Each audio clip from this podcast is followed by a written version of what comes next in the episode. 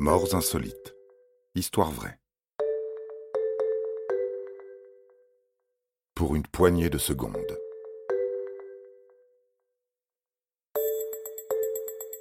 Tout peut se jouer en une seule petite minute. Louper son métro sur le quai et voir les portes des wagons se refermer devant son nez. Se faire piquer au dernier moment la dernière table d'une terrasse de café, la dernière place d'un parking, le dernier mètre carré libre d'une plage s'il entendait nos petits tracas du quotidien. Henry Gunter se retournerait dans sa tombe, et on ne pourrait lui donner tort. Ce soldat américain, engagé en France durant la Première Guerre mondiale, a été tué une minute avant l'annonce de l'armistice.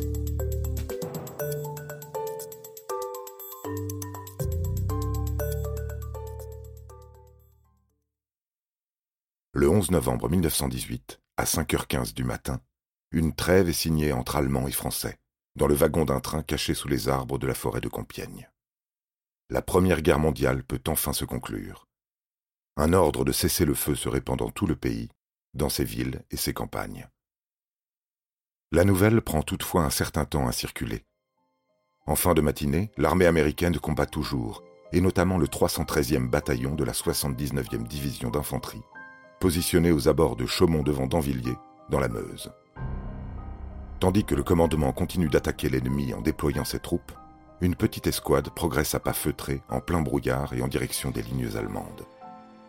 Parmi les soldats, on retrouve Henry Gunter, un ancien employé de banque à Baltimore, qui n'était au départ pas franchement partant pour s'engager.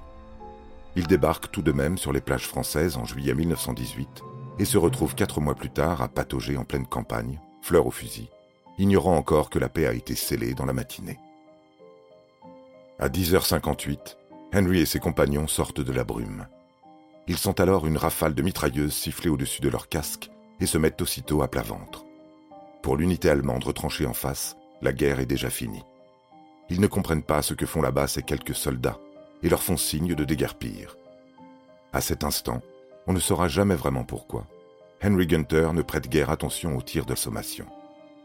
Il se lève et continue d'avancer vers la position ennemie.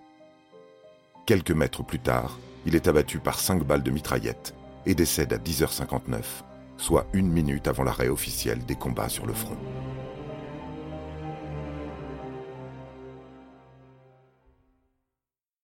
Dans l'ordre du jour, le général Pershing, commandant du corps expéditionnaire américain en France, désigne Henry Gunter comme le dernier soldat tué lors de la Première Guerre mondiale.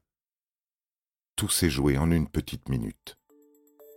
Pour une poignée de secondes, Henry aurait pu rentrer à Baltimore, reprendre son emploi à la banque et ne plus jamais rater son métro, sa table de terrasse ou son mètre carré de plage.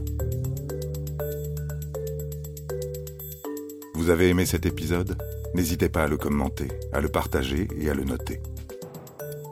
À bientôt pour de nouvelles histoires. Studio Minuit, créateur de podcasts addictifs.